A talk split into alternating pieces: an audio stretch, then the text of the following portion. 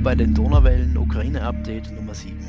Heute ist der 2. März 2022. Mein Name ist Florian Kürer-Wielach und ich habe mit der Kiewer Schriftstellerin, Verlegerin und Übersetzerin Katharina Mischenko gesprochen.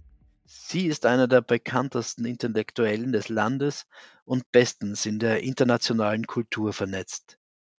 In den vergangenen Wochen hat sie sich in verschiedenen deutschen TV-Sendungen zur Situation ihres Landes geäußert und vor der Eskalation gewarnt.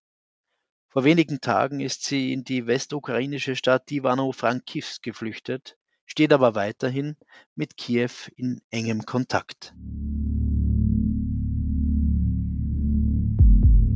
Liebe Frau Mischenko, äh, wo sind Sie gerade und wie geht es Ihnen? Äh, Guten Tag, ich bin in Ivano-Frankivsk in der Westukraine und äh, also mir persönlich äh, geht es gut. Also physisch meine ich, bin ich äh, in Ordnung und hier ist ruhig. Es gibt ab und zu ähm, Fliegeralarm aber es ist, äh, glaube ich, jetzt äh, im ganzen Land regelmäßig. Aber es gibt hier äh, keine, keine militärische Gefahr, keine unmittelbare Gefahr. Ja, ja. Sie sind ja aus Kiew raus vor einigen Tagen, ja. wollten ja eigentlich bleiben. Aber was, was, was hören Sie aus Kiew im Moment von Ihren Freunden, von Ihren Kolleginnen und Kollegen? Mhm. Also die Menschen in Kiew müssen fast die ganze Zeit äh, sich verstecken, entweder in den Kellern oder in den äh, Luftschutzräumen. Ab und zu können sie rausgehen, um sich was zum Essen zu holen, oder manche können in, den, in diesen Schutzräumen nicht wirklich schlafen und gehen nach Hause, um zu schlafen. Und äh, ja, ich bekomme auch äh, durch verschiedene Applications, Programme, auch Informationen, was äh, in äh, anderen Städten passiert. Und in Kiew äh, gibt es diese Alarmsirenen ja fast die ganze Zeit. Können Sie ungefähr einschätzen, wie viele Zivilisten da noch sind? sind die Stadt ist ja noch sehr voll, ähm, wenn, ich, wenn, die, wenn die Meldungen ja. stimmen. Ja, also die einzige Zahl, die ich kenne, das sind ungefähr 300 äh, bis 500.000 äh, Flüchtlinge. Da weiß ich nicht genau, ob das diejenigen sind, die jetzt schon ins Ausland gefahren sind oder die, die hier in der Westukraine äh, bleiben. Auf jeden Fall sind ja noch Millionen von Menschen in Kiew. Mhm. Die Kommunikation dürfte im Moment aber noch funktionieren über gewisse Kanäle. Ja. Telegram, ja, das, Signal. Ja, ja, alles funktioniert. Es gibt äh, Strom, es gibt Wasser. Also da ist äh, noch alles in Ordnung. Soweit ich verstehe, sind, haben heute auch die Apotheken auf und äh, Supermärkte. Also Kiew ist ja noch nicht blockiert von allen Seiten. Und es gibt auch eine Bahnverbindung. Man kann aus Kiew auch noch wegfahren mit dem Zug. Das, äh, das geht. Selbst in der Stadt ist es nicht mehr sicher, natürlich. Es, es gab ja gestern Beschüsse. Und äh, ja, mal sehen, was heute passiert. Wie ist die Stimmung in der Stadt? Äh, ja, die Stimmung ist, glaube ich, so, dass ähm, viele hoffen, dass das bald vorbei wird. Ich glaube, das ist auch der Grund, warum viele Menschen äh, entschieden zu bleiben. Mhm.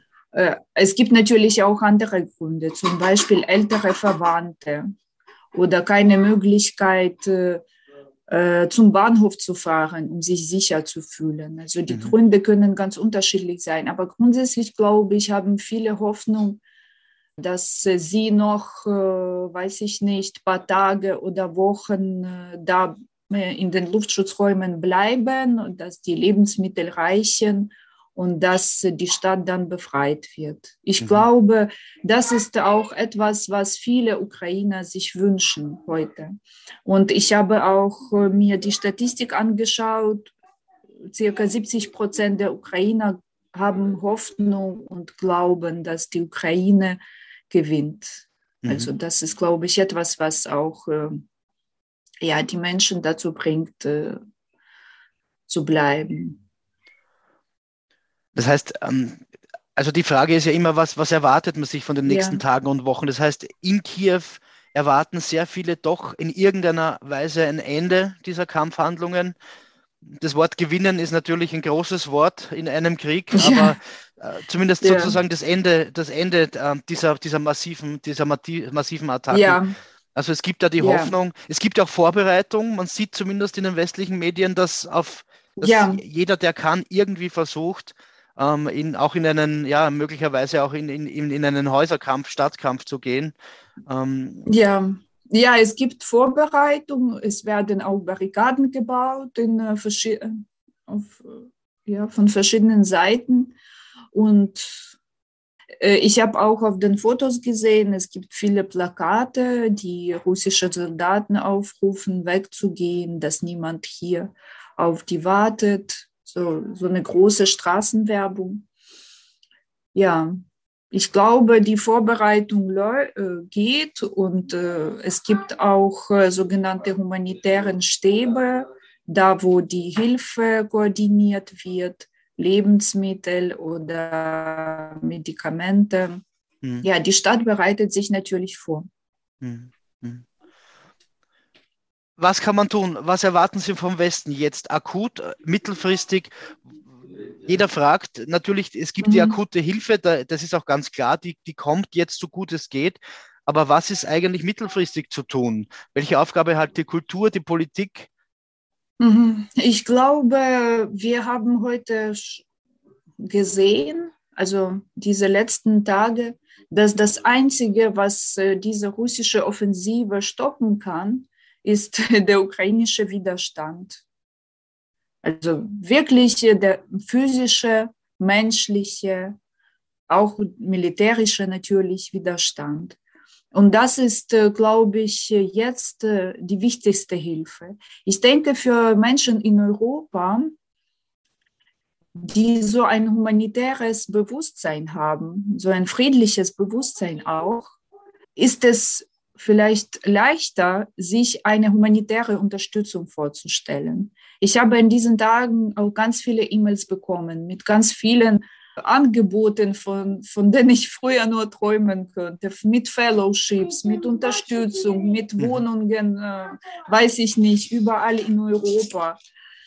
Und äh, ja, das finde ich äh, lustig, dass, ja, ja, dass äh, all diese Träume jetzt irgendwie ganz anders von mir wahrgenommen werden. Aber okay, das ist egal, das ist äh, eine schöne Geschichte in dem Ganzen. Aber ja, ich meine, also diese Hilfe leisten, Flüchtlinge unterstützen, das ist etwas, was die Europäer gut kennen und was für sie auch vorstellbar ist, mhm. also als Hilfe. Aber hm, also ich bin auch so ein Mensch, aber heute sehe ich einfach die Realität. Nur dieser militärische Widerstand kann, äh, kann das stoppen.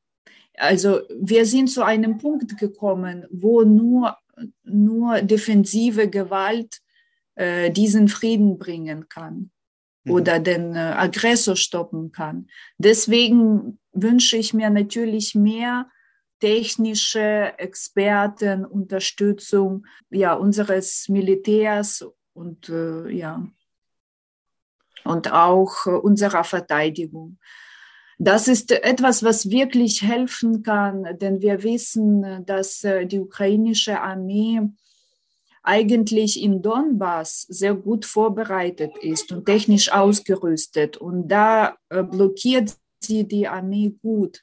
Aber auf anderen Seiten, im, Nor im Norden des Landes, äh, im Süden, also da fehlt manchmal an Technik, da werden die Städte besetzt, da werden die Menschen in den Städten beschossen. Das ist, äh, ja, wir brauchen einfach so schnell wie möglich Unterstützung.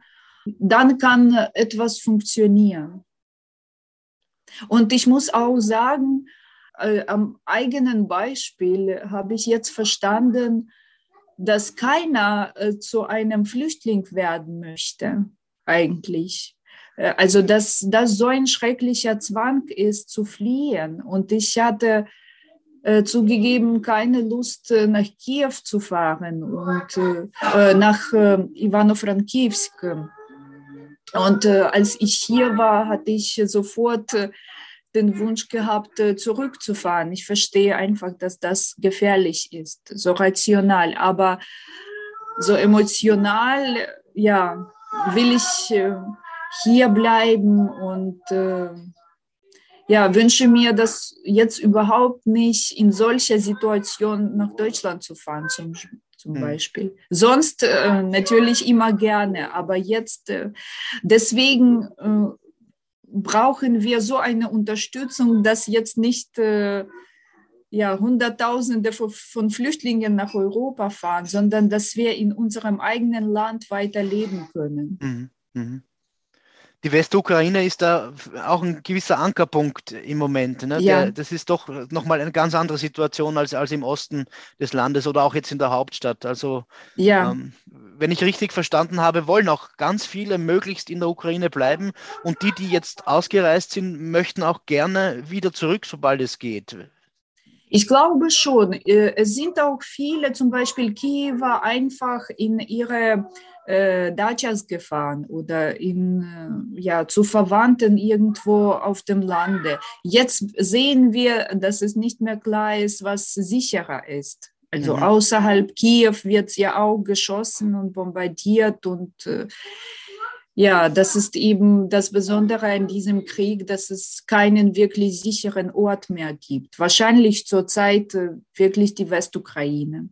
Mhm. Und äh, ja, hier passiert auch viel. Es, äh, hier gibt es auch viele Freiwilligen. Es bildet sich auch diese territoriale Verteidigung. Und äh, ich habe gestern, glaube ich, gelesen, dass unsere ukrainische Bahn hier auch in, also in Lviv im Westen jetzt einen äh, großen Stab organisiert, äh, die und äh, humanitäre Unterstützung dann mit den Zügen in die Städte fährt, wo es mit äh, der Versorgung nicht mehr so stabil ist. Mhm. Also das ist jetzt äh, ein ganz äh, wichtiger Unterstützungspunkt, Unterstützungspunkt des mhm. Landes. Und äh, ja, die Botschaften sind ja auch nach äh, Lviv evakuiert worden. Ja, und äh, aber ich war einmal in der Stadt unterwegs, habe so mitbekommen, dass auch viele äh, Aussiedler in der Stadt sind, so verschiedene hm, Spracharten, also mhm. nicht so westukrainisch. Mhm. Und äh, alle sind besorgt, alle sind, äh, sehen sehr ernst aus, also obwohl es hier den akuten Krieg nicht gibt, sind natürlich alle davon betroffen. Ja, natürlich.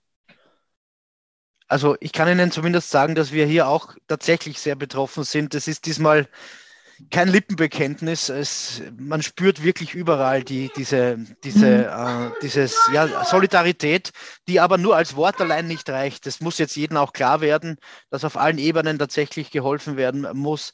Frau Mischenko, haben wir noch ein ja. Thema ausgelassen? Wollen Sie uns äh, noch etwas sagen?